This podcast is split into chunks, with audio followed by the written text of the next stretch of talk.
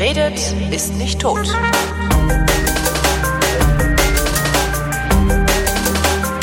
Willkommen zu einer neuen Ausgabe der Wissenschaft mit Florian Freistetter und mit Holger Klein. Neues aus dem Universum. Schon wieder. Ja, es, halt, es macht macht so einfach irgendwie. Was ähm. gibt's Neues aus dem Universum? Äh, gestern oder vorgestern, je nachdem in welcher Zeitzone man sich befindet, ist eine Raumsonde bei Jupiter angekommen. Juno. Und das ist eine ziemlich coole Sache. Nicht, weil äh, wer gestern Abend die Tagesthemen gesehen hat, wo tatsächlich behauptet wurde, äh, dass jetzt die Raumsonde das erste Mal echte Aufnahmen von Jupiter gemacht hat. Ui. Ja, also alles, was ihr bis jetzt gemeint habt, von Jupiter zu sehen, das waren alles nur gefälschte Aufnahmen, gefälschte Aufnahmen, ja, von, von den Artist, Artist Depiction. Ja, von den Illuminaten und äh, den Rosenkreuzern und äh, dem Vatikan und wer auch immer da so zuständig ist. Das ja. war alles nur gefälscht. Ab jetzt haben wir die ersten echten Aufnahmen. Nein, also die, die Raumsonde ist nicht deswegen dort und ist nicht deswegen so cool, weil man endlich mal wissen wollte, wie Jupiter aussieht. Das wissen wir schon sehr, sehr lange. Sondern äh, weil wir das erste Mal wirklich nah an Jupiter dran sind und wirklich lange nahe an Jupiter dran sind. Also Was heißt lange? Naja, äh, es, es gab schon, es, die Galileo-Sonde zum Beispiel war auch schon bei Jupiter, das war glaube ich in den 90ern. Und äh, die ist da halt hauptsächlich rumgeflogen, hat die Monde untersucht von Jupiter. Mhm. Äh, aber jetzt äh, Juno ist wirklich, also die ist jetzt da hingeflogen, hat dann eben mit der mit dem Manöver, das äh, nach unserer Zeit äh, gestern am 5. Juli um 5.18 Uhr in der Früh stattgefunden hat, eben so weit abgebremst, dass die Sonde eine Umlaufbahn jetzt um Jupiter gekommen ist und zwar um eine Umlaufbahn, ist, das ist keine, ist eine sehr, sehr langgestreckte Umlaufbahn, das heißt, die ist die meiste Zeit weit weg, taucht aber immer wieder ganz nah ran, bis ja. auf 4000 Kilometer äh, Distanz zu Jupiter und das ist schon für diesen Riesenplaneten wirklich, wirklich nahe. Ja. Und das ist gut so, dass es so ist, denn äh, wir wissen über Jupiter noch nicht so viel. Also wir wissen natürlich jede Menge über Jupiter, aber wirklich ein paar fundamentale Dinge wissen wir noch nicht. Zum Beispiel, wie es innen drin aussieht und ob da innen drin überhaupt noch irgendwas ist. Wie, es könnte sein, dass der innen hohl ist. Äh, nein, also so war es jetzt auch nicht gemeint. Ach so. Es geht um die Frage, das ist eine der Fragen, die, die nach den ganzen irgendwie schwarzen Löchern, Urknall, UFO-Alien-Fragen mir bei Vorträgen am häufigsten gestellt werden. Äh, hat Jupiter eine feste Oberfläche oder anders gefragt, so, hat, haben, haben die haben die irgendwo einen festen Kern?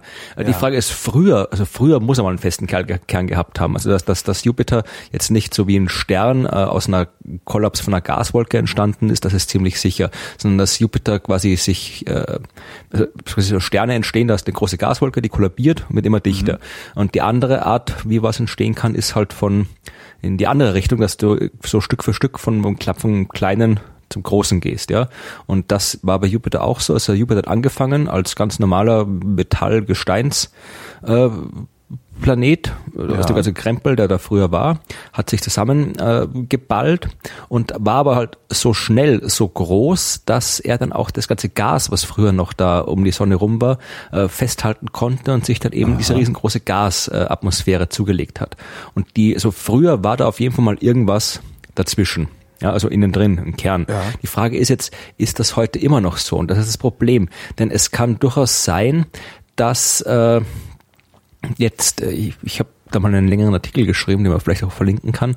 Äh, vereinfacht gesagt ist, äh, dass äh, es kann sein, also erstmal ist, das ist der, der Jupiter ist wirklich groß, ja, wirklich groß, wirklich schwer. Ich glaube 300 mal, nee 1000 mal schwerer als die Erde. Ja. Und äh, ach, den Durchmesser weiß ich jetzt gerade nicht auswendig, aber er ist auf jeden Fall ich bin als Himmelsmechaniker interessieren mich Größen ja nicht, sondern nur Massen. äh, auf jeden Fall ist er, ist er verdammt groß. Und das Ding ist also, da, da, da ist innen drin ein enormer Druck, ja, und so ein ja. enormer Druck und Temperaturen, dass dann diese ganzen Geschichten, äh, die wir aus dem Alter kennen, irgendwie fest, flüssig, gasförmig, dass das dann alles schon ein bisschen ver, ver, verwischt ist, ja? ja. Also dass da, wo dann, da gibt es diesen kritischen Punkt, ja, äh, wo halt irgendwie der Unterschied zwischen flüssig und gasförmig nicht mehr wirklich existiert, ja. Also das ist dann super kritisch, nennt man Aha. das dann. Und äh, man geht davon aus, dass halt irgendwie so, so ungefähr so außen mal sind jede Menge Wolken, das ist klar, hauptsächlich Wasserstoff und, und Helium mit ein bisschen anderen, so ein bisschen Methan ist da glaube ich noch drin und Ammoniak und so andere Krempel halt. Und äh, ungefähr 10.000 Kilometer unter der äußersten Wolkenschicht, da hat man diese, diesen ganzen, diese, diese Mischung aus, aus gasförmig und flüssig. Also es ist halt, weil halt der, der kritische Punkt überschritten ist, geht es halt das gasförmige Außen, das flüssige Innen geht kontinuierlich ineinander über. Da gibt es keine Grenze, so halt quasi wie, wie, wie, wie Ozean mit Wolken ja. oben drüber, sondern es ist einfach so ein, ein kontinuierlicher Übergang von gasförmig außen zu flüssig innen. Und mhm. äh, ganz in also ungefähr 10.000 Kilometer unter der äußersten Wolkenschicht, da hast du dann, vermuten wir, etwas wie äh, metallischen Wasserstoff. Ja. Das klingt jetzt wie irgendwas aus, aus Star Trek, dieses. Genau. was, was, was hatten die da? Irgendwie, irgendwie transparentes Aluminium oder irgendwie sowas, glaube ich.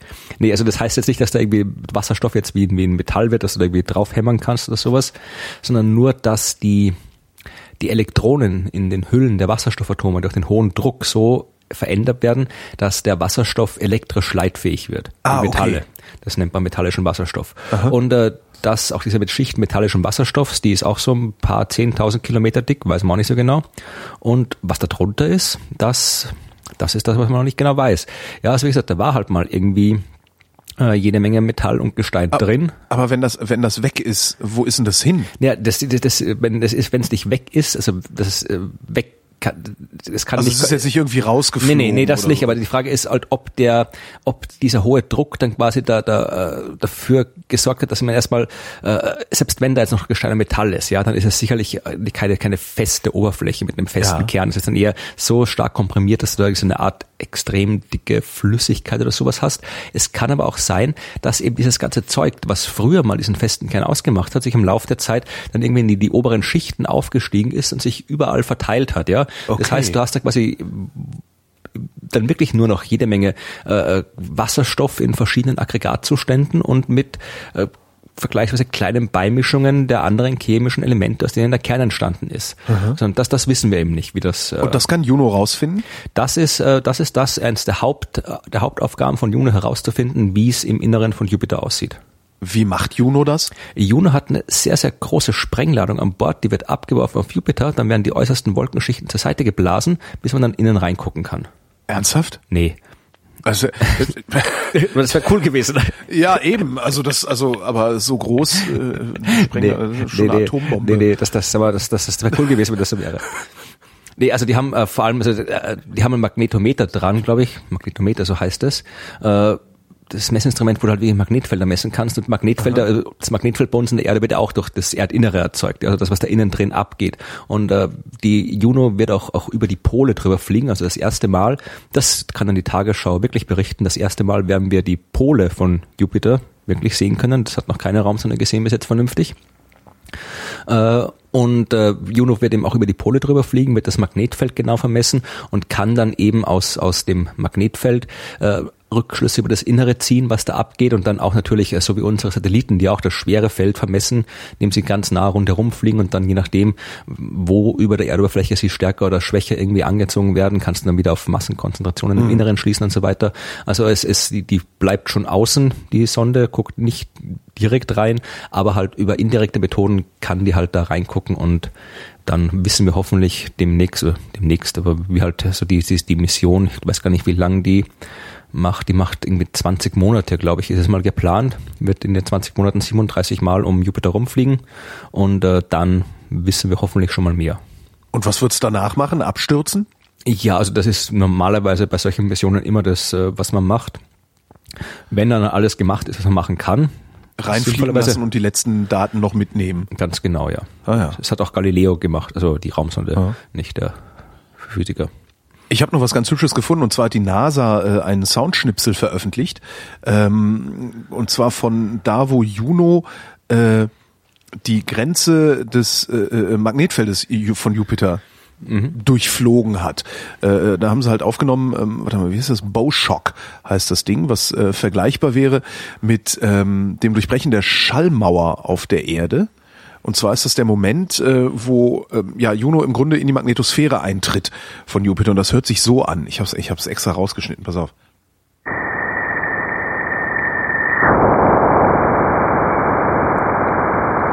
Was ich irgendwie total cool finde, weil äh, äh, das ist halt ein anderer Planet, der diese Geräusche macht. Ja, ja.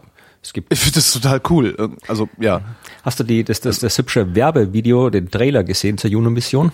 Nee. Den musst du dir angucken, der ist echt phänomenal. Also das über die Nase ist ja generell äh, schon äh, was die, die Öffentlichkeitsarbeit angeht, nicht unbedingt äh, so dezent oder zurückhaltend. Die haut schon mal ja. auf den Putz, wenn es sein muss. Und äh, die haben hier einen, einen Trailer gemacht, der ist, also da, da glaubst du, also irgendwie, das, das ist irgendwie, da kommen jetzt dann irgendwie zwei Stunden irgendwie Roland Emmerich hinterher. So dramatisch ist der. Also das heißt irgendwie, ich kann den auch mal verlinken. Also ich, ich, ich weiß nicht, ob es was bringt, wenn ich den jetzt hier einschalte und Nee, vorspule, das- weil das das, lohnt von, wahrscheinlich von, nix. von den Bildern auch cool ist, aber das ist halt wirklich, also ja, äh, Jupiter into the Unknown heißt das. Wo du dann irgendwie, ja, kann jedem empfehlen, sich das anzuschauen. Ich meine, es ist schon, es ist äh, angesichts der Mission kann man natürlich auch schon mal auf den Putz hauen, aber das ist, das ist fast schon, das ist fast schon ein bisschen zu viel. Also das ist wirklich, aber ich habe es, ich bin mir noch nicht ganz sicher. Also einerseits ist es cool, andererseits ist es wirklich also so, das hat halt echt so diese diese diese äh, Hollywood Action Blockbuster Ästhetik äh, total und ist halt, ich weiß nicht, ob es das Richtige für eine, für eine Weltraummission ist, aber vielleicht auch schon, ja. Also Ja, im Zweifelsfall, im Zweifelsfall äh, fesselt's die Leute und das ist ja immer ganz gut. Also vor allen Dingen die, äh, die Leute, die sagen oder die zumindest dazu tendieren zu sagen, das bringt ja alles nichts, was machen wir denn da und so, ähm, die kriegst du vielleicht mit ein paar spektakulären Bildern dann schon wieder auf deine Seite geholt, ne? Genau, da wären wir auch schon beim nächsten Thema gleich. Äh, Hast du das Wissenschaftsbarometer mitbekommen? Nee. Äh, Das veröffentlicht äh, Wissenschaft im Dialog, äh, diese, diese Wissenschaftskommunikationsorganisation. Ja. Die macht so eine, halt, ich glaube, alle zwei Jahre so eine Umfrage halt über die Meinung der deutschen Bevölkerung zu Wissenschaft und Forschung. Und da Oh. ist diese, dieses Wissenschaftsbarometer ist äh, vor ein paar Tagen veröffentlicht worden und ja, es ist halt, ist halt einerseits ist es nicht ganz so so deprimierend, wie man sich denkt. Andererseits ist es wieder so, dass das also für uns, für unseren Job ist es deprimierend, wie wir dann gleich sehen werden. Und dann hat man natürlich immer die die Probleme, die man halt bei allen dieser Art von Umfragen hat. Aber wir können mal der Reihe nach durchgehen. Also die erste Frage, die gestellt wurde, war: Wie groß ist im Allgemeinen Ihr Interesse an wissenschaftlichen Themen? Das ist jetzt deutlich unkonkret, aber Trotzdem haben auf diese Frage, äh, es gab zur Auswahl immer das, die Antwortmöglichkeiten, also das Interesse ist sehr groß, eher groß, teils, teils, eher gering und sehr gering. Jo. Und äh, sehr groß und eher groß haben insgesamt 41 Prozent gesagt, was jetzt gar nicht mal so wenig ist, vor allem weil es 2014 noch 33 Prozent gesagt haben. Aha. Der, Ich hätte gedacht, das wäre jetzt irgendwie, aber gut, wir, zu den hässlichen Zahlen kommen wir bestimmt. Genau, also 43 Prozent haben gesagt, teils, teils, also dem war es anscheinend vollkommen wurscht. Und äh, 16 Prozent, bei denen war es gering oder sehr gering. Und dann haben sie noch gefragt, äh, die Frage nach den Informationsquellen. Ja, also wie oft, äh, wie oft informiert man sich dann äh, in, in Fernsehsendungen über Wissenschaft und Forschung, in Zeitungen oder Magazinen, äh, mit, im Gespräch mit Freunden und Familien, äh, bei Veranstaltungen, Vorträgen, Diskussionen oder, das ist dann für uns relevant, im Internet, was auch immer das dann genau heißt, über Wissenschaft und Forschung. Und äh, hier war es wirklich so, äh, da ist tatsächlich immer noch, also kann man machen, was man will, Fernsehen absolut Nummer eins. Ja, also äh, Galileo. ja, also hier ist, da gab es auch wieder so, so gab die, die, die Möglichkeiten, wie oft informiert man sich, oft, manchmal, selten, nie. Äh, oft im Fernsehen in, informieren sich 33 Prozent, manchmal im Fernsehen 34 Prozent. Also zusammen diese 67 Prozent, die sich hauptsächlich im Fernsehen informieren, das ist der absolute Spitzenreiter. Äh, klassische äh, Printmagazine, ja, sind in dem Fall 24 und 34 Prozent, also immer noch 54 Prozent. Äh, Im Gespräch sind äh, auch nochmal über, na, das sind auch noch über 50 Prozent. Äh, Vorträge, Veranstaltungen, das ist wirklich das Schlusslicht, das sind nur 17 Prozent, die das nehmen. 55 Prozent überhaupt nicht, nie tatsächlich, gehen zu Veranstaltungen, Vorträgen und Diskussionen über Wissenschaft und Forschung. Und das Internet, das äh, ignorieren 54 Prozent als, äh, Informat als, als Informationsquelle. Ja, also die, die nutzen das selten oder nie. Das heißt, da ist wirklich eben Fernsehen ist immer noch, was im Fernsehen nicht kommt, findet nicht statt. Und selbst wenn du dir das Internet anschaust, äh, das wurde nochmal aufgeschlüsselt, über welche der Wege informieren sie sich im Internet über Wissenschaft und Forschung.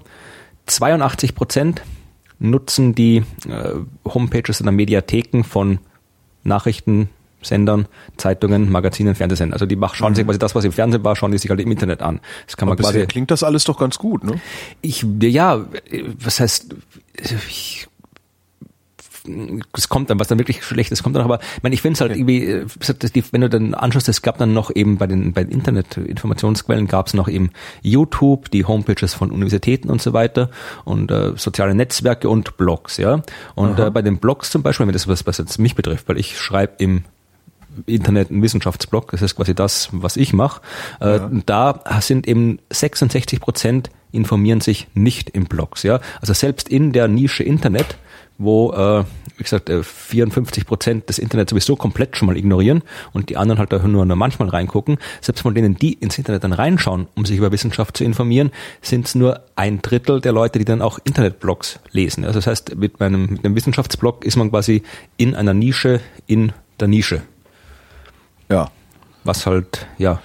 Ist ein bisschen und, schade, aber es ist halt Podcasts genauso. Die ne? tauchen ja nicht mal auf in der Umfrage, ja. ja. Eben, aber das ist halt, deshalb wäre die Frage, liegt das jetzt an, an der, an, an der Realität oder kann man die Schuld äh, zumindest noch irgendwie auf die Umfrage schieben? Weil es natürlich wieder so eine Umfrage war, die war zwar äh, von der Altersstruktur her äh, repräsentativ, äh, repräsentativ, aber das heißt halt dann auch, zumindest wenn das wirklich so war, was ich mal da durchaus davon ausgehe, dass die Hälfte, das sind 1006 Leute befragt worden und fast die Hälfte, also knapp 500, waren über 50 Jahre alt. Aha. Und natürlich waren es wieder nur Leute, die auf dem Festnetz erreichbar waren.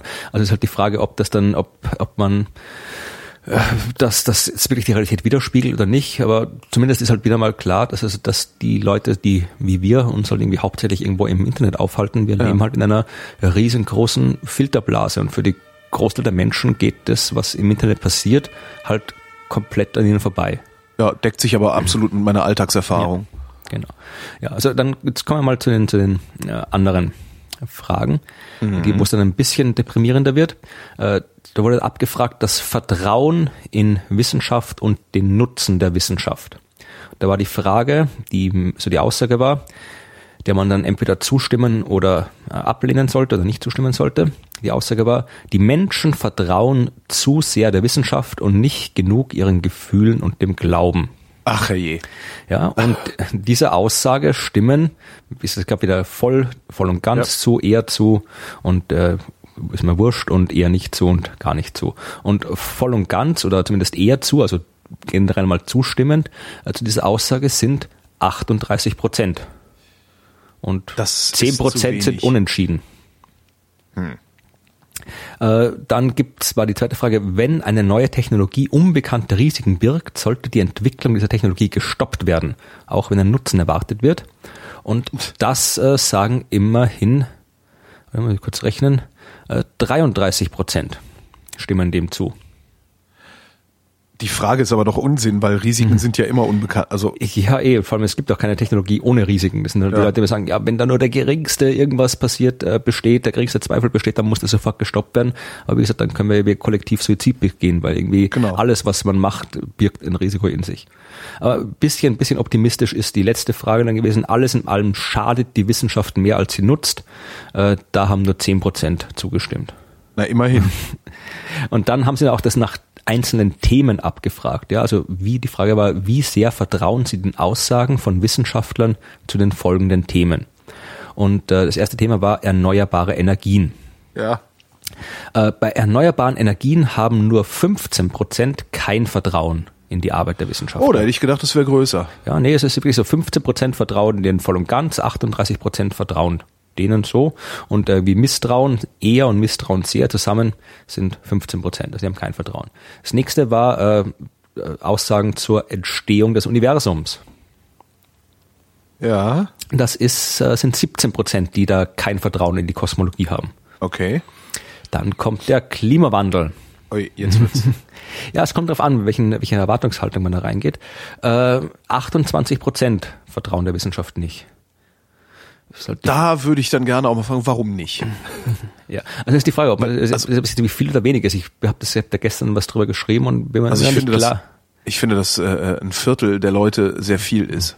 Natürlich ist es viel, aber, aber angesichts dessen, was man da wirklich so, wenn man so, so, wahrscheinlich ist es wieder die Filterplatte, in der man lebt, wo man dann wirklich das Gefühl hat, dass dann irgendwie diese ganzen, ganzen AfD und, und sonstigen Heinis und so weiter, dass da wirklich ja. nur Ja, und vor allen Dingen, wenn man sich auch mal so die Presseberichterstattung zum Thema anguckt, da werden ja dann auch immer irgendwelche komischen, obskuren äh, Arbeitslosen äh, Thüringer zitiert, die so tun, als hätten sie ein Forschungsinstitut, das in der Lage ist, zu belegen, dass der Klimawandel nicht stattfindet Ja. oder so. Ne? Ja. Aber wir waren, wir sind noch nicht am, am, am, am Tiefpunkt angekommen. Okay. Das letzte Thema war die grüne Gentechnik.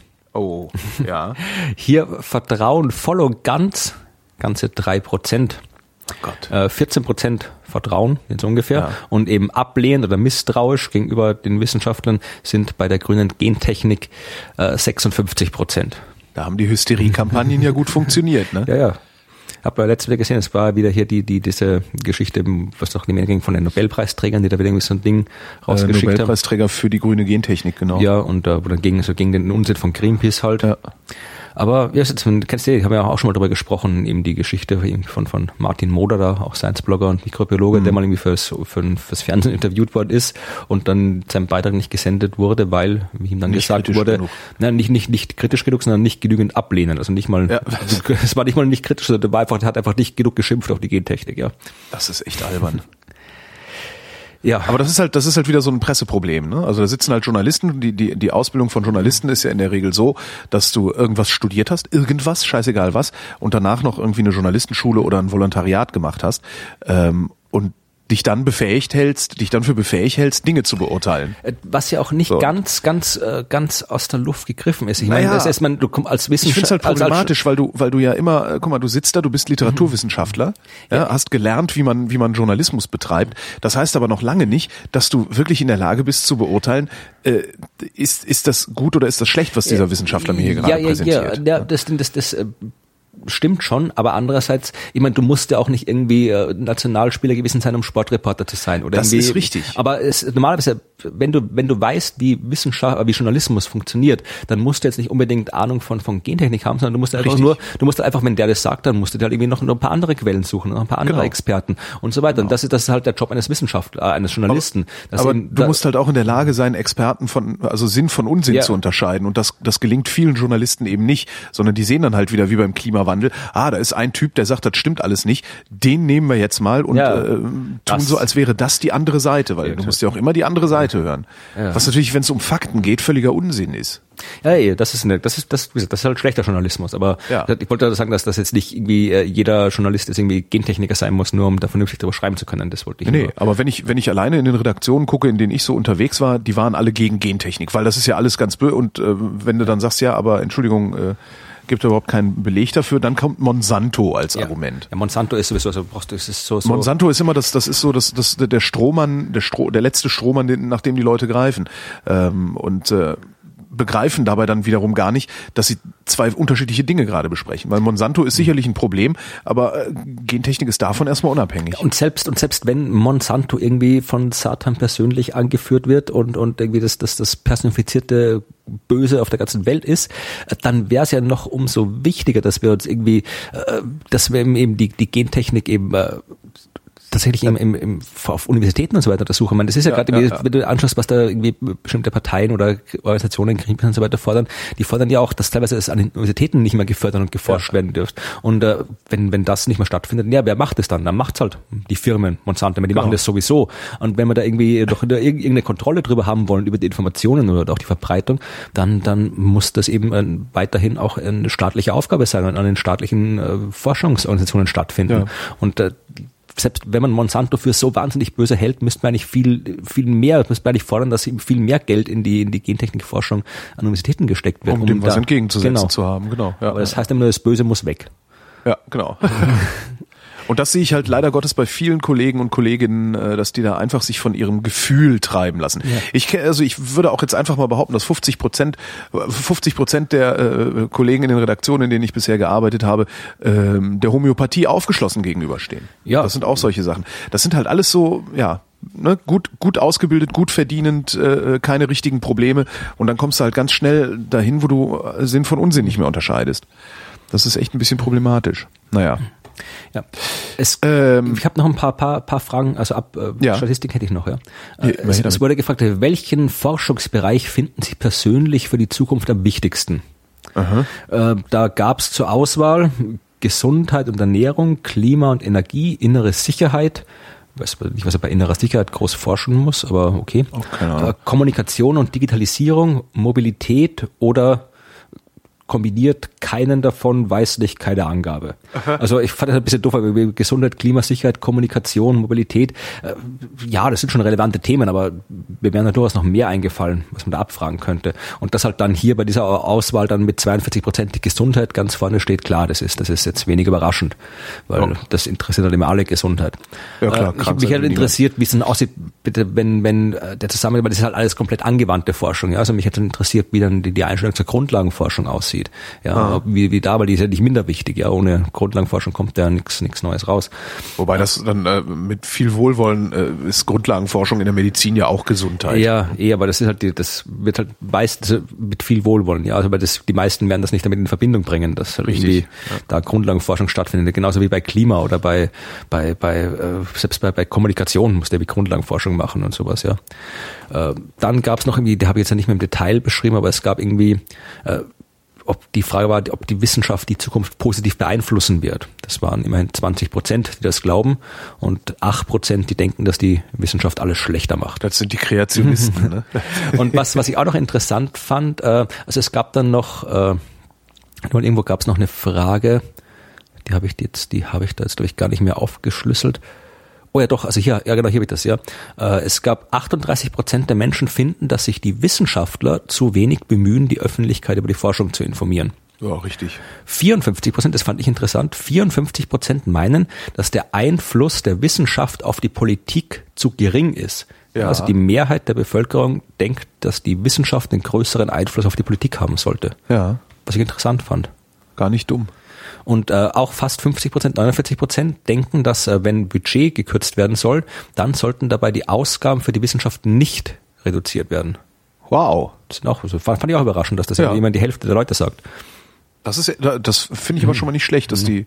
Ich hätte gedacht, dass die, dass, dass da eine viel geringere Akzeptanz Ja, ist. Ja. Und dann wurden am Schluss gab es noch zwei Fragen speziell zum Flüchtlingsthema.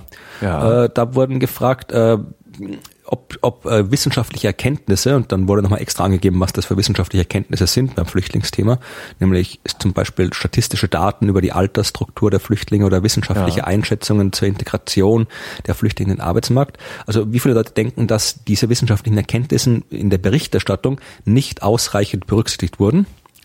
Das waren 73 Prozent. Wow. Und äh, 67 Prozent äh, denken, dass man die Wissenschaftler zu dem Thema in den Medien nicht ausreichend zu Wort kommen hat lassen. Auch gut. Das heißt, die Leute merken, dass alles eigentlich immer viel zu verkürzt dargestellt ist. Ja, Zumindest im Rahmen dieser Umfrage. Ja. Also wir, wir können noch darauf verlinken, da gibt's dann noch, noch irgendwie noch mehr Statistiken und noch irgendwie 120 Seiten mit ganzen Detailfragen und so weiter. Also da kann man sich dann schon, wer da Interesse hat, durcharbeiten.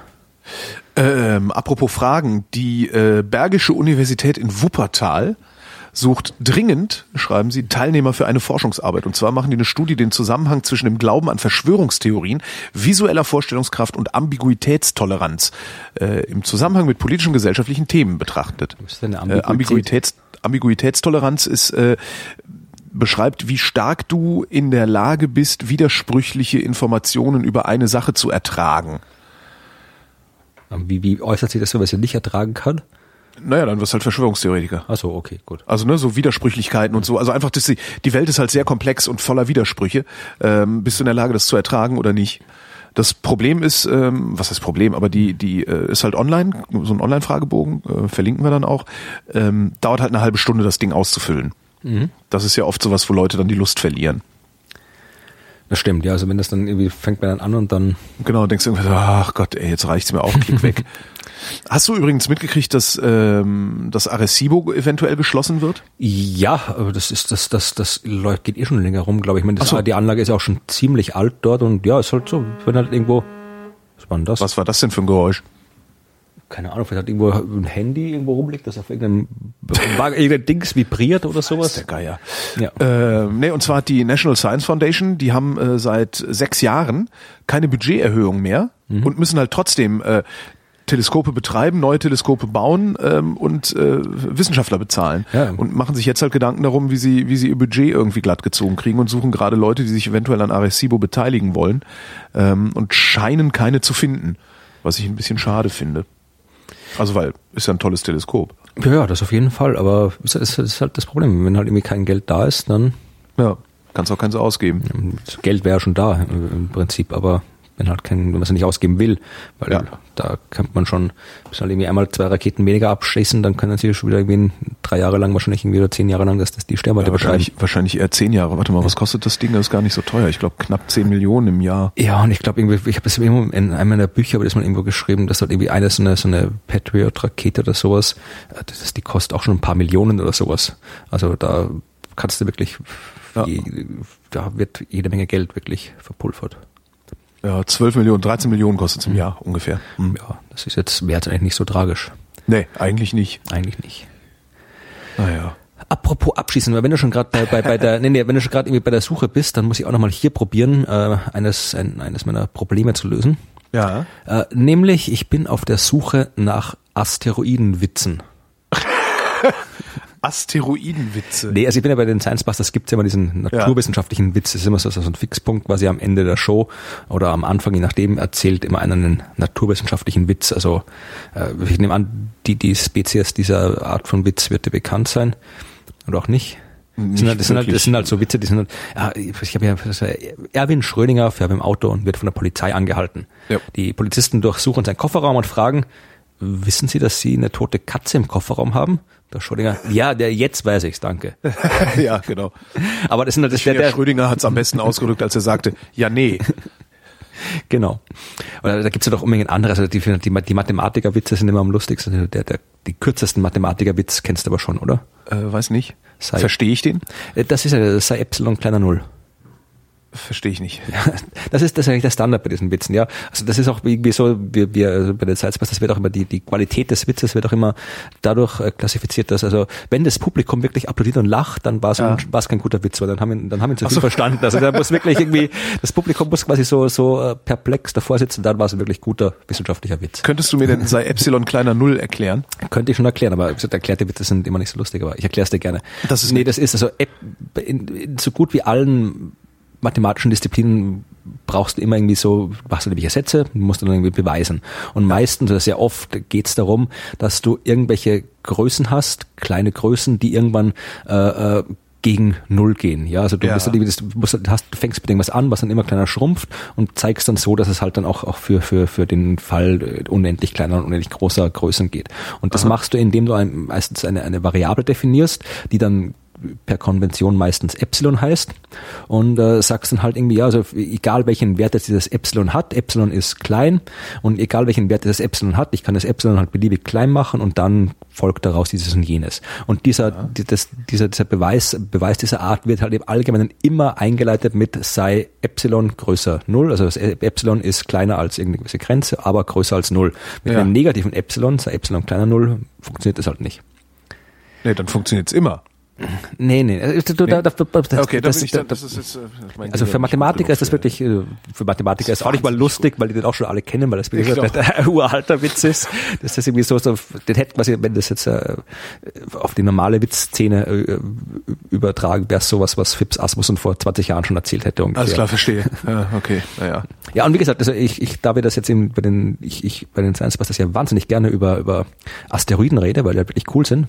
Ja. Äh, hätte ich halt gern, wirklich gerne mal einen Asteroidenwitz gehabt, aber irgendwie, es gibt halt wirklich keine vernünftigen Asteroidenwitze. Also, mh, ich habe irgendwie, es gibt halt, ja, es gibt halt ein paar, auf, es gibt ein paar so Wortspielwitze auf Englisch, die halt auf Deutsch nicht funktionieren. Und ansonsten. Also kommt ein Asteroid zum Arzt oder sowas. nee, ich weiß nicht, kommen ein Asteroid, ein Meteor, ein Meteorit in eine Bar. Ja. Und dann? Also wie gesagt, ich weiß es nicht, was da ich passiert. Aber wie gesagt, falls, falls, ich habe da jetzt irgendwie schon in meinem, meinem Blog rumgefragt und so weiter, da war jetzt nicht so, es war halt meistens ein bisschen so doch eher so, so, ja, ziemlich konstruierte mm, Geschichten, die halt jetzt nicht unbedingt so witzig waren. Also das Beste ist, ist noch der Witz, der irgendwie, äh, den es auch schon auf Englisch gibt, irgendwie, was, wie verhindert Jupiter, dass er seine Hosen verliert mit einem Asteroidengürtel. Aber das war schon, schon fast das Beste. Das, ja, das, nee, das ist ja so ein bisschen wie Häschenwitze. Ja, so ungefähr. Also falls falls irgendjemand von euch Standardhasenwitze. also es, es falls ich habe da ich habe da ich habe doch extra ich habe das veröffentlicht äh, den Artikel zum internationalen Asteroidentag, der am 30. Juni war und äh, ich habe sogar einen Preis ausgeschrieben, ja. Also wir haben wirklich einen, für einen wirklich wunderbaren Asteroidenwitz äh, gibt es das tolle Asteroiden-T-Shirt, was ich immer anhab. Auch sogar das Original-T-Shirt, was ich im Original, in der Original-Fernsehsendung anhab, wo die Asteroiden vorkommen. Das mit den Dinosauriern, die Rache üben an den Asteroiden. Ich habe Asteroidenbücher noch, falls das jemand haben will, noch andere Asteroiden-T-Shirts. Also ich bin bereit, einiges für den guten Asteroidenwitz springen zu lassen, wenn ich einen, wenn mir einer, also schreibt ihn in die Kommentare oder schickt ihn mir per E-Mail oder da sonst bin ich irgendwas. echt mal gespannt, was, was dabei rauskommt. Ja, ja, also ich habe, ich habe bis jetzt, bis jetzt habe ich noch nicht wirklich was, was gefunden, was, was wirklich so auf einer so lustige Geschichten oder sowas schon, aber nicht ist was so der klassische Witz, den man irgendwie Ja. so, so irgendwie Geschichte, Pointe, Applaus oder halt kein Applaus in dem Fall, äh, den man so auf einer Bühne erzählen kann, der, der war noch nicht so drunter. Kommen wir zu etwas, das äh, ich auch nicht verstehe, aber das irgendwie total cool klingt. Ähm, äh, welche Wissenschaftler waren das denn? Ich glaube, es waren ah schottische Wissenschaftler haben festgestellt, dass äh, ja was haben die denn eigentlich festgestellt? Ähm, also sie haben gefunden birnenförmige äh, Nuklei, also birnenförmige Atomkerne, kann das sein? Das Der kann Nucleus, schon sein. Nucleus ja. ist der Atomkern, ne? Atomic Nucleus Ja. ist der Atomkern. Und was sie gefunden haben, sind birnenförmige äh, Atomkerne.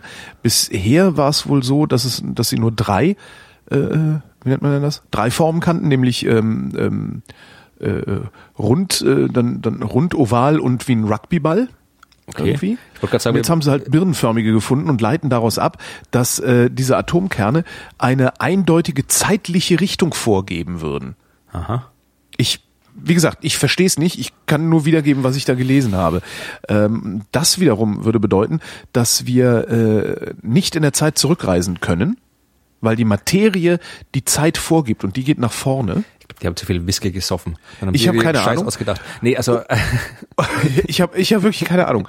Und ähm, äh, sagen, dass sie möglicherweise ähm, darüber irgendwann mal in der Lage sein könnten, äh, Antimaterie zu erklären und dass vielleicht das Standardmodell ähm, nochmal überdacht werden müsste. Ja, ja. Mehr, äh, also wir können das gerne diskutieren. Ich werde dem nichts hinzufügen zu können. Nee, also nichts das, ohne, ich kenne jetzt, ich weiß jetzt nicht, wovon da die Rede ist. Also kann ich da jetzt auch nichts Konkretes dazu sagen, außer meiner Vermutung, dass die zu viel beso- gesoffen haben. Äh, dass halt irgendwie At- Atomkerne jetzt nicht irgendwie einfach irgendwelche runden Kugeln sind und so, das, das war ja schon klar. Dass, Ja. sondern dass du da halt je nachdem, wie halt da die Protonen und die Neutronen, da kann auch nicht irgendwie beliebig zusammenhängen, weil du dann ja äh, auch die ganzen, die, die, die starke Kernkraft und so weiter wirkt und darum zerfallen äh, gewisse Elemente ja auch und werden radioaktiv und zerfallen, wenn da zu viele Protonen oder zu viele Neutronen drin sind. Und dass eben auch dass der Kern quasi äh, so äh, äh, auf eine gewisse Struktur hat und so, es gibt dieses, äh, das äh, das ist das Thema, für das die zweite Frau den Physiknobelpreis bekommen hat. Ja, also die, die, die eine der beiden Frauen mit dem Physiknobelpreis, die immer niemand kennt, kennt immer nur jeder die erste Frau. Und Marie Curie und die zweite Frau habe ich tatsächlich auch schon mal erzählt und hast du wahrscheinlich wieder vergessen, wie sie heißt. Äh, ja. Ja. Wie gesagt, es, ist, es gibt zwei Frauen, die den Physiknobelpreis gehabt haben, was schon an sich schon eine Schande ist, dass es nur zwei Frauen gibt. Äh, eine war eben Marie Curie und die andere äh, war Maria Göppert-Meyer. Die hat äh, sich, äh, also kam aus Deutschland und ist dann irgendwo in den USA gelebt und äh, was ja auch wieder vertrieben worden ist, wie es halt so oft war zu der Zeit. Und äh, die hat äh, ein, das, das, das, Schalenmodell des Atomkerns entwickelt. Also das war quasi einer der ersten, die sich überlegt hat, wie halt so ein Atomkern strukturiert sein kann. Und Ja. dass es da eben nicht, nicht jede Struktur möglich ist, das war schon länger bekannt. Aber wie man jetzt genau aus einer gewissen Form des Atomkerns auf so Dinge wie, wie äh, Zeitpfeil und Entropie schließen Da soll. Also ich um behaupte nicht, irgendwie dass so um irgendwas mit C-Symmetrie und CP-Symmetrie und äh, Ja, gut, gut, ne? CP-Symmetrie. am CERN haben sie am CERN haben sie einen asymmetrischen birnenförmigen Nukleus des Radium 224 Isotops gefunden. das ist ja schick.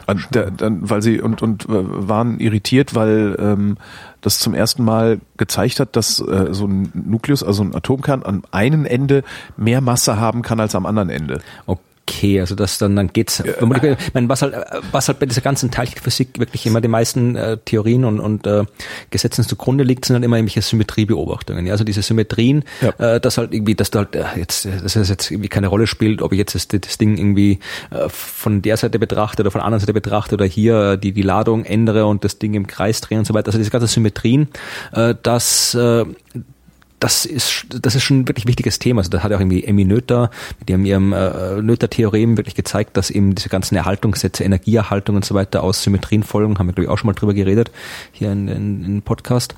Mhm. Und äh, also diese Symmetrien sind schon wirklich wichtig und äh, vor allem die Symmetrieverletzungen dann. Ja, also die Symmetrieverletzungen sind dann, wie man auf das ankommt. Also da hat, das ist zum Beispiel, wo, wo wir das Higgs-Feld herhaben, weil irgendwo im, im, im, im frühen Universum auch irgendwie irgendeine Symmetrie verletzt worden ist und so weiter. Ja. Und ähm, diese CP-Geschichte, das ist äh, Charge Parity, glaube ich, äh, steht das dafür, dass da, das sagt eigentlich die CP-Symmetrie, ich glaube, ich schaue, wie ich das im Kopf jetzt noch hinkriege, dass du halt, äh, wenn du gleichzeitig die Ladung und die räumliche Orientierung änderst, also wenn du quasi ein Teilchen nimmst, das quasi spiegelst und die Ladung änderst, dann ist es wieder so wie vorher. Also dann, dann funktioniert alles so wie vorher. Das ist, glaube ich, die CP-Symmetrie. Und äh, die haben aber, es ist dann irgendwie, da gab es, glaube ich, auch Nobelpreise dafür, es ist irgendwie nachgewiesen, dass unter bestimmten Umständen diese CP-Symmetrie verletzt ist.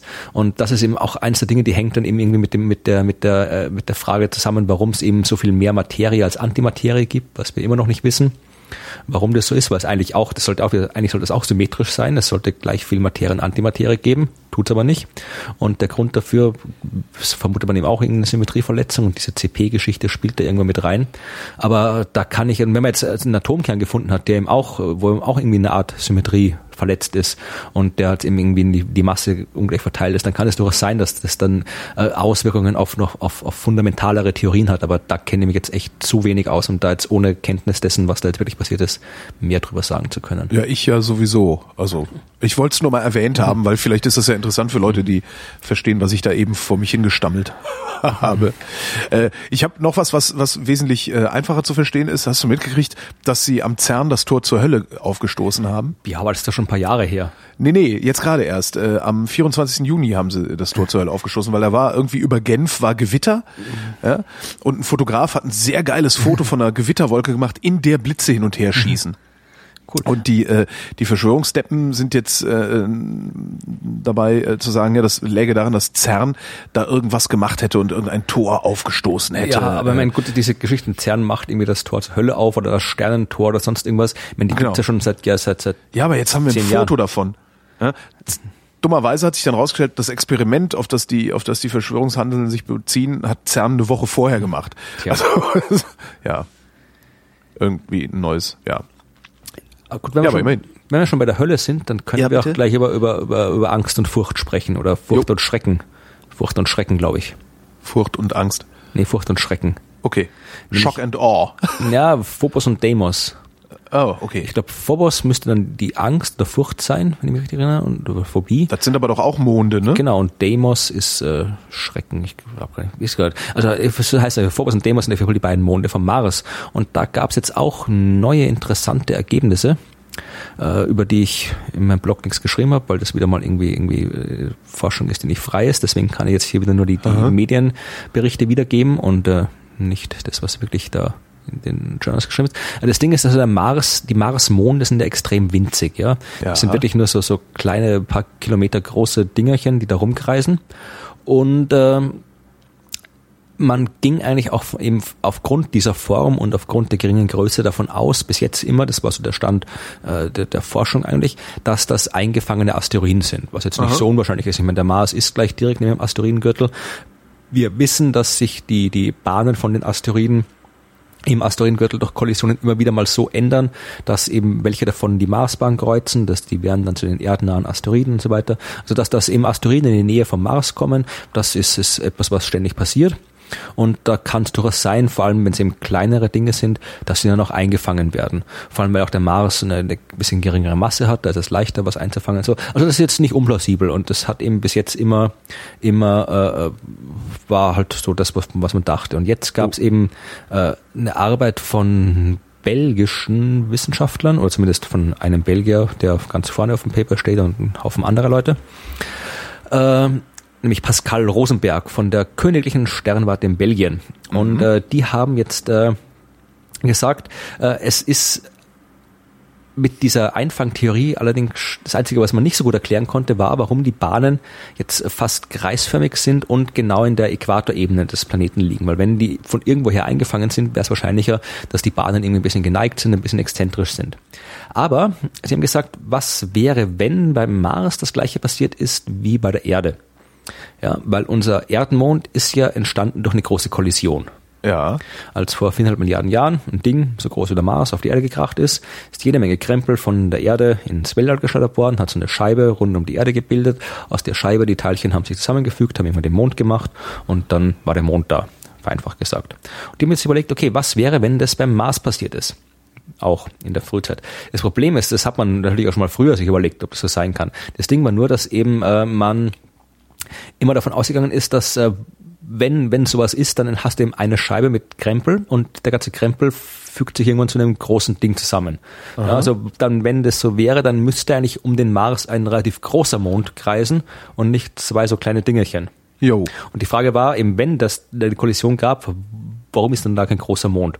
Und die beiden haben jetzt, äh, nicht die beiden, äh, die, die Leute haben halt jetzt irgendwie Simulationen gemacht äh, am Computer, um zu schauen, wie das jetzt funktionieren kann. Und die haben jetzt, also das, das zumindest die, die Kurzfassung des Szenarios lautet eben, dass da eben ein Ding eingeschlagen hat, ungefähr 2000 Kilometer groß, was jetzt schon ein Ja. ordentlicher Brocken ist, also es ist so, so Pluto-Größe ungefähr, ist da eingeschlagen. Äh, dabei ist dieses, äh, das, das, das äh, Borealis, der Borealis-Krater entstanden. Ja, also im Prinzip die ganze Nordhälfte vom Mars, die ja eigentlich ein großer Krater ist. Und ähm, Unmengen Zeugs ins All geschleudert worden. Und auch dann haben sich, äh, t- tatsächlich hat sich zuerst mal ein großer Mond gebildet. Und dann eben weiter außen, wo nicht mehr so viel Material war in der Scheibe, halt ein paar kleinere Monde. Also es war im Prinzip das, was auch bei der Erde passiert ist. Aber dann äh, war es eben unterschiedlich, weil die Erde, als sie äh, jung war, sehr schnell rotiert ist. Der Mars aber nicht, also auf jeden Fall langsamer als die Erde. Und äh, dann müssen wir jetzt, müssen wir jetzt die ganzen Gezeitengeschichten äh, nochmal wieder berücksichtigen, was sehr kompliziert ist. Aber im Wesentlichen äh, sorgt halt die Gezeitenkraft zwischen Erde und Mond dafür, dass die Erde sich immer langsamer dreht und äh, der Mond dafür wegen der Drehimpulsenhaltung nach außen wandert. Äh, die Details sind kompliziert, äh, aber das ist das Resultat. abfragen, genau. Ja, äh, aber beim Mars, weil der Mars eben sich lang, langsamer dreht, ist es andersrum. Ja, das heißt, da ist dieser große Mond immer näher an den Planeten gewandert und schließlich draufgefallen. Ja, das heißt, der Oh. große Mond war weg und auch die kleineren Monde weiter draußen, die sind auch irgendwann immer näher gekommen, draufgefallen, waren weg. Äh, Müssten dann jetzt die anderen, die restlichen, nicht auch irgendwann drauffallen? ja, tun sie auch. Ah, okay. Zumindest äh, äh, nur Deimos, das ist der äußerste. Ja. Der ist stabil. Aber Phobos, der weiß man tatsächlich, nähert sich im jedes Jahr zwei Zentimeter dem Mars und in so 20 Millionen Jahren ungefähr ist er weg. Also der schlägt nicht ein, der ist halt so klein, der wird vorher zerrissen durch die Gezeitenkräfte. Das heißt, der löst sich dann einfach auf. Also das ist jetzt äh, zumindest cool. Ist halt, wie es halt wirklich ist, werden wir noch rausfinden. Also es, wir hatten ja leider die eine Mission, die direkt, äh, die, die, die zu Phobos fliegen sollte und auf Phobos landen sollte. Die hat sie leider nicht geschafft. Die Phobos, fand ich schon jetzt so einen wunderbaren Namen gehabt. Das war so eine russisch-europäische Kooperation, Phobos Grund. Und äh, Grund heißt halt irgendwie auf, auf Russisch oder irgendwie sowas, glaube ich, heißt ja wirklich Boden. Ja, die, übersetzt heißt quasi die Mission Phobos Super. Boden. Ja, Sehr gut. Weil auf Phobos Äh, warum wollte. hat sie es nicht geschafft? Äh, ist, die, ist, ist äh, Steuerung kaputt, ist ins Meer, ins Ah, Meer okay. gefallen. Ach so, be- beim Start schon. Ja. Ach, schade. Ja.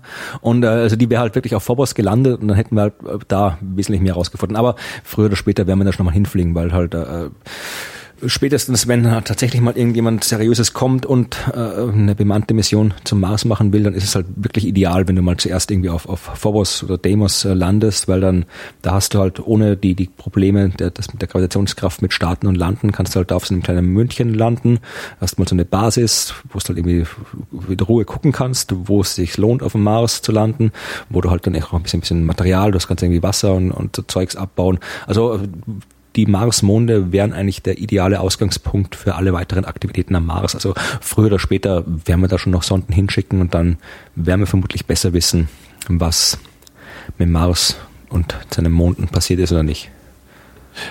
Ich habe was Hübsches gefunden und zwar geht es da ums funktionelle MRT. Ist alles falsch, oder? Ist alles falsch, ja. genau. Magnetresonanztomographie, äh, die Überschrift lautet Massen, Messungen massenweise fragwürdig.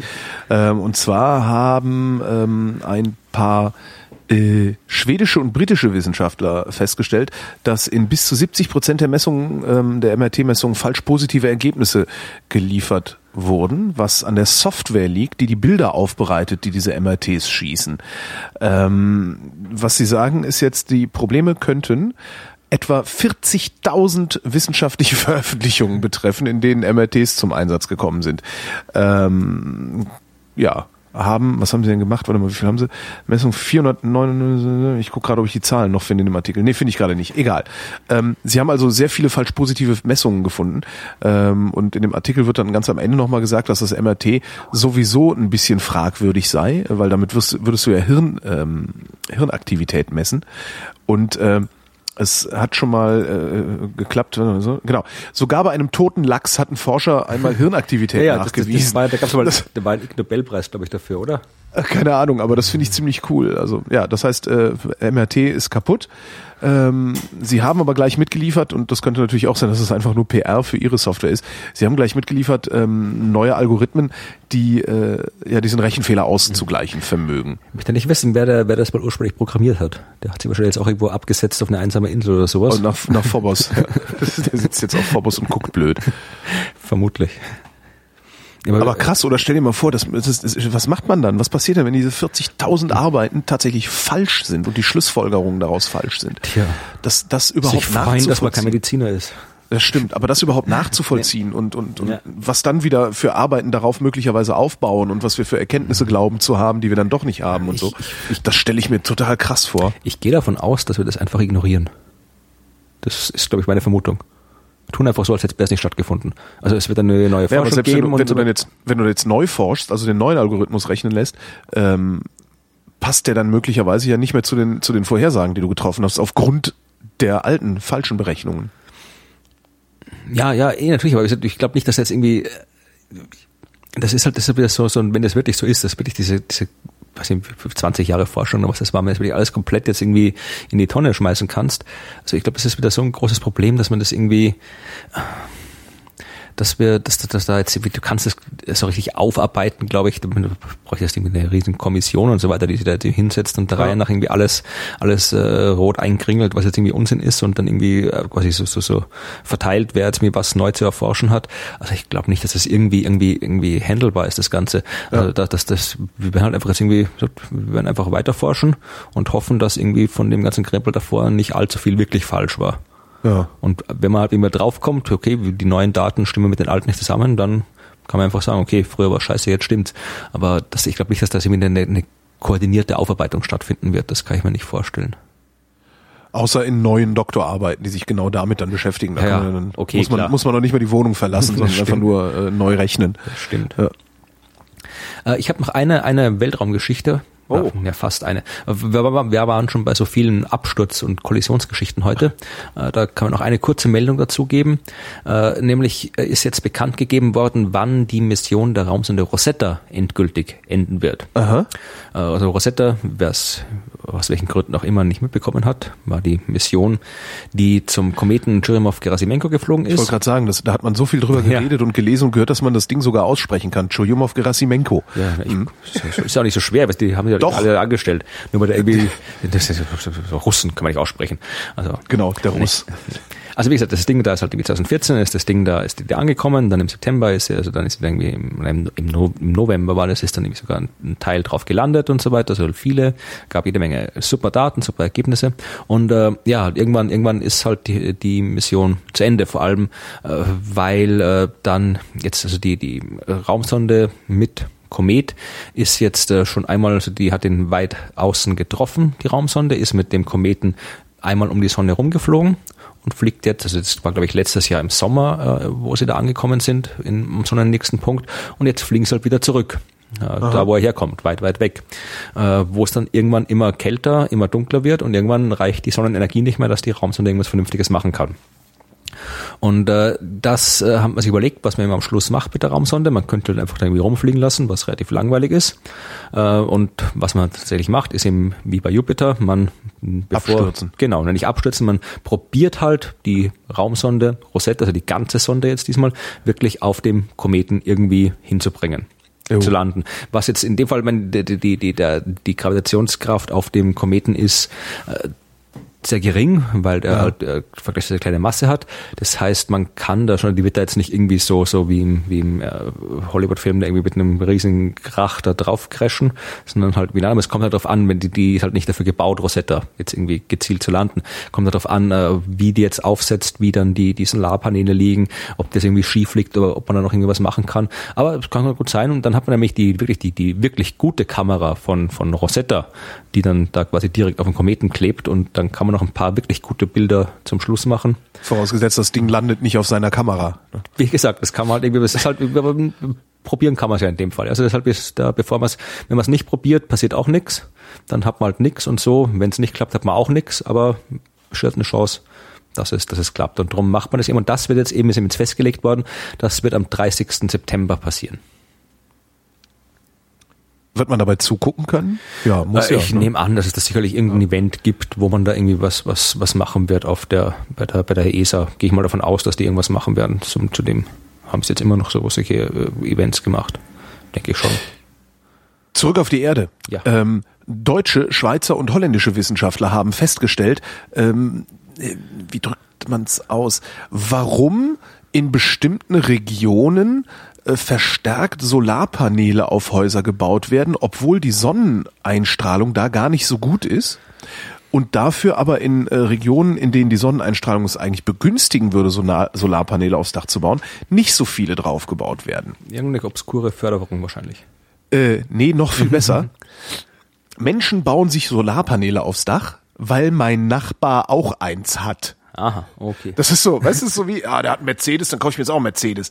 Ähm, also die haben sich angeguckt, wie, wie kann man, wie kann man die Förderung von Solarpaneelen irgendwie verbessern. Also das ist ja im Moment so eine Gießkannenförderung. Jeder kriegt das Gleiche. Und haben halt geguckt, haben gesagt, ja, das, äh, da, da scheint nicht so viel Sonne, aber die haben alle Solarpaneele auf dem Dach, weil sie so gefördert kriegen. Da hinten scheint viel Sonne, aber die haben keine. Und haben halt festgestellt, dass die, äh, warte mal, wo war denn die Zahl? Genau, die Anzahl der neu installierten Panels ist in Gemeinden mit existierenden Panels um 50 Prozent höher als in vergleichbaren Gemeinden ohne Panels. Und das liegt tatsächlich daran, dass diese Dinger da sind. Das ist halt wahrscheinlich jetzt nicht dieser Neideffekt, äh, du gönnst deinem Nachbarn das dicke Auto nicht, sondern eher so ein, ach Mensch, stimmt, das könnte man ja auch mal machen. Also einfach so ein, so ein, ja, so ein heißt- Nudging, so ein Nudging-Effekt Das heißt, wenn du so. das irgendwie fördern willst, dann musst du rausgucken, wer in dem Dorf ist irgendwie das, wen halten alle für das große Arschloch? Und dem, dem, dem schenkst du ein paar Solarpaneele fürs Dach und dann denkst ach, wenn der Arsch das hat, dann brauche ich das auch. Dann hast du das ganze Dorf mit Solarpaneelen voll. Ja, und also was sie was sie eigentlich äh, machen wollten, ist halt ein, ein anderes Förderinstrumentarium sich ausdenken, äh, um zu sagen, okay, vielleicht fördern wir in den Regionen, in denen wenig Sonne ist, ähm, nicht so stark wie in Regionen, in denen viel Sonne ist und befördern es damit, dass halt mehr Strom pro Quadratmeter produziert wird. Also das war die eigentliche Idee dahinter. Wo ist denn am meisten Sonne? Das, äh, schätze mal unten so um Bodensee rum, oder? Die haben ja immer so super Wetter da. Ich weiß nicht, ich war jetzt gerade am In der eine Woche- Lausitz? Ich war jetzt gerade eine Woche am Bodensee bei, bei der Nobelpreisträgerkonferenz Aha. in Lindau. Wie war das Wetter? Ja, es war meistens sonnig, aber hat, hat schon auch geregnet zwischendurch. Also Also ich weiß, in der Lausitz ist immer viel, ist immer schönes Wetter. Also das finde ich, also da bin ich immer ein bisschen neidisch, weil die kriegen immer das schlechte Wetter als letzte. Das stimmt, ich glaube irgendwie Dresden. Ist Dresden nicht irgendwie die wärmste Stadt Deutschlands? Oh, weiß ich sowas? gar nicht. Lass das mal nicht die Pegidas hören, die haben was äh, dagegen irgendwie. Ähm, ja, nee, keine Ahnung. Ich habe noch mehr aus den Sozialwissenschaften, soll ich? Bitte, bitte. Solange kein Äh. MRI drin vorkommt. Kein was? Kein MRI. MRI? MRI, was alles, das, das, das, das, das, was falsch ist. Ach so, äh, MRT. MRT, das heißt, ist das Tomograph. das Gleiche? Ist das das gleiche? Ich weiß es nicht. Eventuell ist es sogar dasselbe. Ja. Wie dem auch sei, ähm, wer hätte das gedacht? Äh, Positive Erwartungen stärken unsere Immunabwehr. Das äh, ist ähm, eine, eine, ne, das ist so eine Binsenweisheit eigentlich. Äh, Forscher haben das jetzt mal untersucht. Und zwar waren es äh, israelische Wissenschaftler, die festgestellt haben, dass ähm, tatsächlich äh, eine, eine äh, gute Grundstimmung, also gute Laune, das Immunsystem stärker aktiviert als eine neutrale oder eine schlechte Laune. Und das Ganze haben sie im Mausmodell gemacht, ähm, haben der Maus äh, eine, eine, eine, genetischen, eine genetische Bauanleitung für einen bestimmten Rezeptor eingeschleust und zwar ins Mittelhirn äh, und zwar mitten ins Belohnungszentrum. So, ja lang, dann, dann sich eine Designerdroge ausgedacht, mhm. die genau diesen Rezeptor mhm. andockt, haben der Maus also per Spritze gute Laune gemacht, was ich irgendwie schon mal ganz, nee, ganz cool fände. Also sowas hätte ich eigentlich auch gerne. Ja, ich fände es wieder viel cooler, wenn die, wenn die sich ein bisschen mehr Mühe gegeben hätte beim Mäuse bespaßen. Wenn die Wissenschaftler irgendwie so, weiß nicht, so also, rumhüpfen, Lieder singen oder keine Ahnung, genau, das, was hey, der Maus jetzt hat die Tag Maus machen, gute Laune. Ja. Das Problem ist, man hätte messen können, ob die Maus gute Laune hat oder nicht, aber hätte dazu ein MRT gebraucht. naja, jedenfalls haben sie dann, äh, also haben der Maus gute Laune gespritzt ähm, und äh, haben sich 24 Stunden später das Immunsystem angeguckt und das Immunsystem der Kontrollmäuse auch äh, und haben geringe, aber signifikante, sagen sie, Unterschiede gefunden. So und haben da jetzt ähm, eine Möglichkeit oder ein, ein, ein mögliches Einfallstor, um zu gucken, warum der Placebo-Effekt funktioniert. Also was der Placebo-Effekt, was der für biochemische äh, Auswirkungen hat oder Zusammenhänge hat. Fand ich auch ganz nett. Ich habe heute, das ist jetzt wieder keine, keine wissenschaftliche Quelle, äh, das war die, die irgendwie vermischte Seite von der Ostthüringer Zeitung. Äh, da stand, heute ist ja nämlich irgendwie internationaler Tag des Küssens oder des Kusses. Oh, ah. Ja, ja. Äh, stand, also keine Ahnung, wer das bekannt gibt oder organisiert, auf jeden Fall ist es und steht halt, das ist ein Thema, was dann noch in allen Zeitungen steht, was halt cool klingt. Und da stand irgendwie auch drin, ohne Quelle, ohne Zitat, ohne irgendwas, äh, dass das halt irgendwie ihr Küssen auch irgendwie das Immunsystem stärkt. Das ist auch so eine Binsenweisheit. Ich habe aber auch noch nie eine Arbeit darüber gelesen. Ja, wird vermutlich geben irgendwo. Also ja. vermutlich gibt es sogar, ich, vermutlich gibt sogar einen Fachbegriff für Kussforscher, wette ich jetzt mal. Wundern wird's mich nicht, ja. Genau. Also wer sich fragt, kann, ja, kann, ja mal, kann ja mal die, die Schattenredaktion ja. recherchieren und in den Kommentaren. Also heute übrigens, weil das, wer das irgendwie nachvollziehen will, heute ist übrigens der 6. Juli. Also der 6. Juli ist der internationale Tag genau. des Kusses. Huiuiui. Also geht das Mikro küssen? Äh, bitte nicht. Schade. Das macht immer so komische Geräusche. Deutsche Wissenschaftler haben festgestellt, äh, Jugendliche, die äh, viel Nestwärme abgekriegt haben, also viel elterliche Wärme und Unterstützung, engagieren sich im jungen Erwachsenenalter seltener bürgerschaftlich als die Altersgenossen, die weniger Zuwendung erhalten haben. Was ist jetzt gerade bürgerschaftliches Engagement? Das naja, so, so Ehren, Ehrenamt, äh, äh, in der Kirche mitarbeiten, soziale Projekte, äh, Petitionen verfassen, haben geguckt, okay. sich an politischen Debatten also und Demonstrationen beteiligen. Also einfach gesellschaftlich ist jetzt genannt. Irgendwie, dachte, ich habe da gerade mit dem Wort bürger, bürgerschaftlich irgendwie nichts anfangen können. Achso, da geht's dann, äh, lass uns den sozialen Projekten, Petitionen, da geht's dann wahrscheinlich dann tatsächlich darum, die Gesellschaft ja. zu verändern und nicht nur nur an der, in, an der Gesellschaft zu wirken. Ähm, ja, genau darum geht es hier. Zitat. Solche Aktivitäten sind für das Funktionieren einer jeden Demokratie wichtig, äh, selbst wenn es im Inhalt des Engagements von Land zu Land Unterschiede gibt. Angeguckt haben sie sich dafür, ähm, war übrigens die Uni Jena be beteiligt dran. Angeguckt haben sich dafür äh, 1500 finnische Schülerinnen und Schüler zwischen 16 und 18 Jahren. Ähm, zum Beginn und zwischen 25 und 27 Jahren am Ende der Befragung. Äh, haben auch noch eine deutsche Stichprobe gemacht. Die Ergebnisse sahen da ähnlich aus. Von daher maßen sie sich an, das Ganze auf andere Länder auch zu übertragen. Fazit. Wer seine Kinder schlägt, macht gute Demokraten. Man muss die Demokratie in die Jugendlichen hineinbläuen. Habe ich jetzt daraus abgeleitet ja. und werde auch nachher mal rausgehen und Ohrfeigen verteilen. Wie alt bist du? 17. Klatsch! Das war jetzt fürs Vater, fürs Vaterland. genau. Ja, ich glaube, ich, ich, bin mir nicht ganz sicher, ob das jetzt das wirklich richtige Fazit ist, was man daraus ziehen kann. Aber ja, ähm, manche, ja. manche Teenager könnten es vertragen, ja. Äh, Schlussfolgerung der Psychologen, die das gemacht haben, ähm, ist, und ich zitiere auch, eine nach üblichen Maßstäben gute Erziehung alleine, ohne ausdrückliche Befürwortung zivilgesellschaftlicher Werte in der Familie, pardon, ohne ausdrückliche Befürwortung zivilgesellschaftlicher Werte in der Familie reiche nicht aus, um eine am Gemeinwesen engagierte Generation junger Erwachsener aufwachsen zu lassen. Also ich möchte das, das würde mich jetzt nicht wundern. Ne? Also wir hatten ja jetzt gerade dieses Brexit-Ding und diese mhm. Diskussion, warum gehen die jungen Leute eigentlich alle nicht zur Wahl? Ja, Ne, weil die Helikoptereltern hatten, die den ganzen mhm. Tag Zucker in den Arsch geblasen gekriegt haben, da ist das gesellschaftliche Engagement den Bach runter. Also ich möchte es mir als, als, als, als Anekdote, anekdotische Evidenz. Natürlich, äh, welche sonst? Ja, kurz anmerken. Also meine Eltern haben mich weder geschlagen oder sonst irgendwie schlecht behandelt, noch haben sie mich irgendwie äh, verzogen oder irgendwie mich behütet oder so. Und äh, ich bin trotzdem in meiner Jugend war ich irgendwie politisch engagiert und war in diversen irgendwie Schülervertretungen und Jugendgemeinderat und all so ein Krempel. Also, äh, weil ich das jetzt anders erlebt habe, ist diese ganze Studie schlecht. Ja, klar. Ja. Das ist auch immer so. Also das Genau. ist auch falsifiziert. Zack, bumm, Ja. falsifiziert. So geht's Aber darf ich trotzdem, darf ich trotzdem 17-jährige Ohrfei Ohrfeigen geben? ich, da da äh, kann ich jetzt irgendwie äh, keinen Kommentar dazu abgeben. Ich hätte jetzt noch eine letzte Meldung. Ich weiß nicht, hast du noch was über? Ich habe auch, ich habe noch zwei Meldungen. ja, dann mach doch mal dann. Ja- Äh, wir hätten jetzt noch einmal schöne Auswahl. Wir hätten Märchen oder Klimawandel. Ist das nicht dasselbe? Mach doch mal äh, Klimawandel. Äh, da geht's jetzt um äh, Wissenschaftler aus Tirol. Ja, Ja. Die haben Tropfsteinhöhlen in äh, irgendwo in, in China untersucht, in der Sanbao-Höhle in China. Und äh, Tropfsteine sind ja Steine, die entstehen, wenn Wasser tropft. Ja, und das Wasser, Ja. was da tropft, ist Wasser, das aus äh, den diversen Niederschlägen kommt. Ja, also was Ja. halt irgendwie regnet, das sickert dann immer durch und tropft und dann gibt's Tropfsteine. Das heißt, äh, wenn man diese Tropfsteine untersucht, kannst du rausfinden, wie der Niederschlag in der Vergangenheit war. Je nachdem, wie schnell die gewachsen sind und so weiter und wie viel es, die haben auch irgendwie so eine Art, wahrscheinlich gibt es irgendwie so Jahresringe oder irgendwie sowas, wie bei den, bei den bei Bäumen, also jedenfalls kannst du die Details, da müsste man jetzt irgendwie die, die Speleologen oder äh, fragen, wie die Höhlenforscher heißen.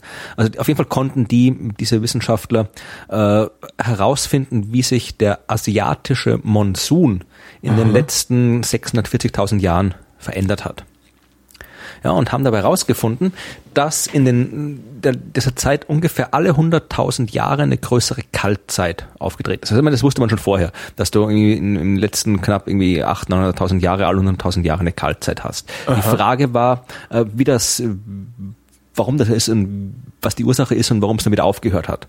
Bis jetzt, und das ist auch das, was, was ich meistens immer erzählt habe, äh, was auch nicht falsch ist, dass halt das äh, aufgrund von, von ähm, der Bewegung von, von der Erde stattfindet. Also die Erdbahn ändert sich durch die Störungen der anderen Himmelskörper.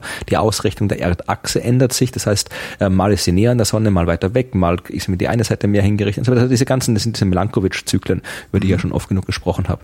Und das hat man eben bis jetzt irgendwie als, als äh, als Ursache erklärt und im Wesentlichen, ich meine, die, obwohl das hier in dieser Pressemitteilung und dem Interview äh, als jetzt von den Wissenschaftlern als äh, falsche Fährte der Natur bezeichnet wird, äh, ist, ist, im Wesentlichen immer noch richtig, nur haben die jetzt rausgefunden, dass sie jetzt für diese spezielle Dynamik, ja, also diese 100.000-jährigen Kaltzeiten, die es gibt, äh, dass da jetzt tatsächlich, dass es wirklich hauptsächlich jetzt nicht mit der Änderung der Erdbahn zusammenhängt, sondern eben mit der Veränderung der Erdachse. Ja? Die Erdachse ist um 25, äh, 23,5 Grad aus der Senkrechten geneigt. Ja. Und äh, das und bleibt äh, und, und steht aber auch nicht still, sondern wie so ein Kreisel dreht sich im Kreis. Das ist diese berühmte Ist das die Präzession? Nicht? Genau, die ist das. Die hat schon irgendwie Hipparch äh, irgendwann x vor Christus irgendwann mal äh, festgestellt, dass das schon stattfindet. Isaac Newton war der Erste, der dann erklären konnte, warum die Präzession stattfindet, weil halt die Erde an Äquator ein bisschen dicker ist und die, der Mond da dran zieht und deswegen halt diese Schwankung zustande kommt. Und äh, je nachdem, wie jetzt die Erdachse ausgerichtet ist, in Verhältnis zu der Art und Weise, wie die Erde zur Sonne steht, kriegst du halt irgendwie mal äh, mehr oder weniger Sonnenstrahlen auf die Erde. Jo. Und die haben jetzt gezeigt, dass, äh, wie gesagt, auch da kann ich die Details wieder nicht lesen, weil das nicht, äh, nicht äh, frei publiziert ist. Aber äh, die sind anscheinend zu dem Schluss gekommen, dass äh, diese Präzisionszyklen mit dem, das heißt da eben, dass die halt äh, dann das, das Ende der Kaltzeiten herbeigeführt hat, weil dann halt irgendwie mehr, äh, wieder mehr, mehr äh, Sonne auf die Erde fallen konnte, wenn die Präzision sich weit genug geändert hat und dann ist es wieder warm geworden. Und das haben sie eben äh, herausgefunden, indem sie diese Tropfsteinschichten durchsucht haben.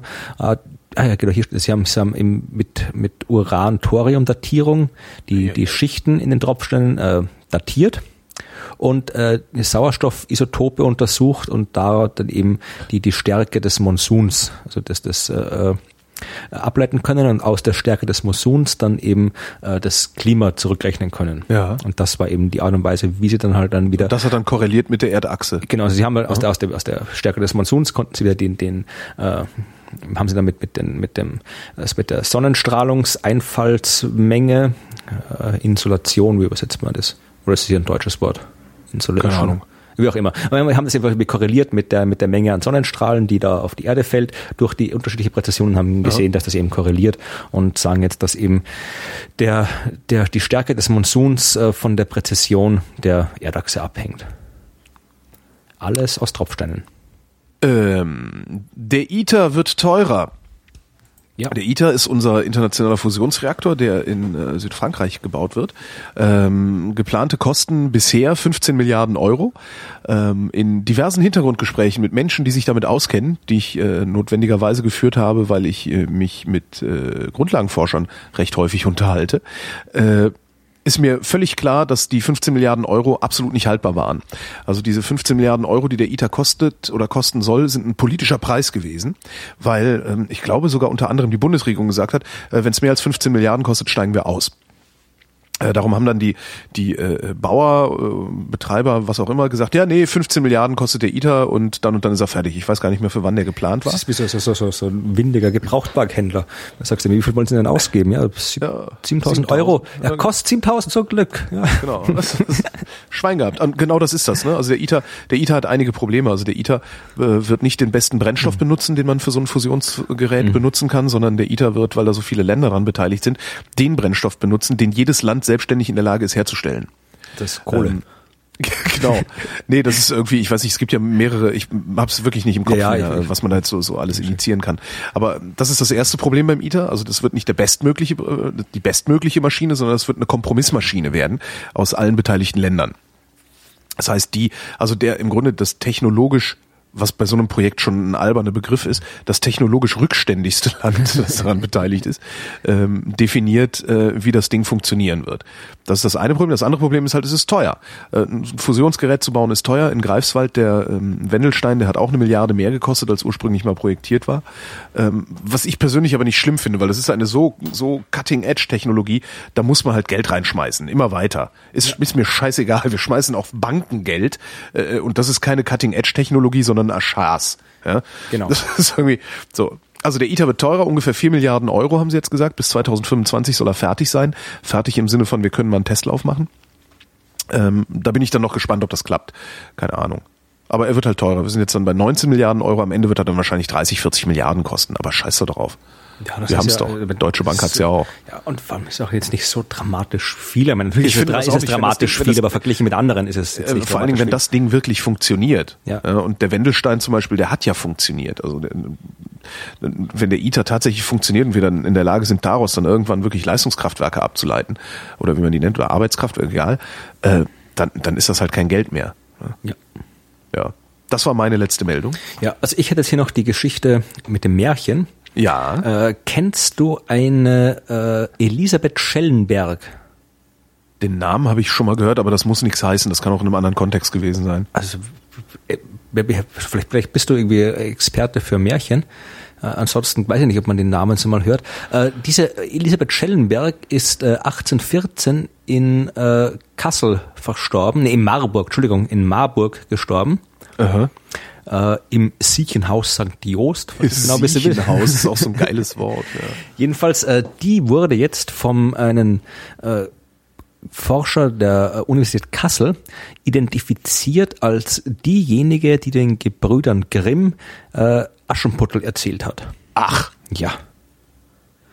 Das ist äh, äh, äh das äh, die, die Quelle. Äh, wo dieses Märchen, also nicht, die hat sich das nicht ausgedacht, das Märchen. Ja, ja. Das, das, aber, das aber gibt schon länger, dieses, dieses gibt, glaube ich, irgendwie, kannst du irgendwie nach, nach China und nach Indien irgendwie zurückverfolgen, dieses, die Grundelemente. Aber die war tatsächlich diejenige, die den Grimms von diesem Märchen berichtet ja, und auch das Märchen erzählt. Also das war halt irgendwie, also Grimm steht in dem Artikel, also Wilhelm Grimm wollte, die war damals 1810, war die schon 64 Jahre alt und die war anscheinend einer von denen man wusste, die kennt halt viele alte Geschichten, alte Märchen und die haben die ja gesammelt, die Grimms. Ja. Und äh, die wollte halt, also die, der wollte halt, dass äh, die ihm Märchen erzählt. Äh, sie wollte ihm aber keine Märchen erzählen. Äh, und dann hat er irgendwie, äh, er hat dann, er steht hier erst durch einen Trick, er schickte eine Frau und deren Kinder zu Schellenberg, rückte sie ihre Märchen heraus. Also wie der jetzt im Detail funktioniert, der Trick weiß ich nicht. Entweder es sind die Kinder der, der, der Frau so auf die Nerven gegangen. Oder genau, wir kommen jetzt Oder, Tag. ja, na, auf jeden Fall hat er es dann irgendwie geschafft, äh, dass, dass die ihm Aschenputtel erzählt hat und äh, auch das Märchen Der goldene Vogel, das ich jetzt irgendwie nicht kannte und ich habe bei Wikipedia nachgeschaut, äh, kannte dann immer noch nicht irgendwas über komische Königskinder, die irgendwie einen goldenen Vogel suchen und einen Fuchs, der irgendwie komische Ratschläge gibt. Also ja, so Märchen halt. Und äh, jedenfalls äh, haben, was, was dann auch noch ganz interessant ist, äh, ist, dass äh, eben nicht nur jetzt irgendwie geklärt werden konnte, dass es eben diese Frau ist, die das erzählt hat, sondern auch, dass äh, die äh, dass die, die, dieses Märchen, so wie die Grimms aufgeschrieben haben, nicht exakt das Märchen sein kann, dass die Frau erzählt, aber die, diese Schellenberg, äh, die hat so was man über deren Lebensumstände weiß, ist, äh, dass die halt vermutlich keinen, die waren ja nicht unbedingt hochgebildet oder sowas, ja. sondern hat vermutlich keinen Zugang zu, zu, zu normalen, zu, zu üblichen Literatur gehabt und äh, auch nicht zu den diversen französischen Texten, äh, die ja äh, bei Aschenputtel auch eine große Rolle spielen. Das heißt, äh, die Brüder Grimm haben dann vermutlich zu dieser Schellenbergschen Form des Märchens auch noch selbst eben französische Teile dazu getan und Aha. das Ganze gemischt, was äh, anscheinend, ich weiß nicht, wie da die, die Grimm-Forschung dazu steht, aber zumindest laut diesem Artikel, äh, war es in der Grimm-Forschung bis jetzt immer so, dass man dachte, dass äh, die Brüder Grimm eben die, das, was die, die Weltliteratur oder die nicht deutsche Literatur zu den Märchen zu sagen hat, meistens ignoriert hatten. Dass sie sich nur auf das Deutsche konzentriert haben, was jetzt anscheinend nicht der Fall ist, weil zumindest bei dieser Aschenputtel-Geschichte eben die Quelle, Frau Schellenberg, nicht das alles liefern konnte, was in dem Buch drin steht, weil sonst äh, wären da halt diese ganzen französischen Teile nicht drin, die aber drin sind. Aha. Und mit dieser Sensation aus der Märchenforschung ist meine Wissenschaftsliste abgearbeitet. Und damit endet auch diese Sendung. Vielen Dank, Florian. Vielen Dank, Holger. Und euch danken für die Aufmerksamkeit.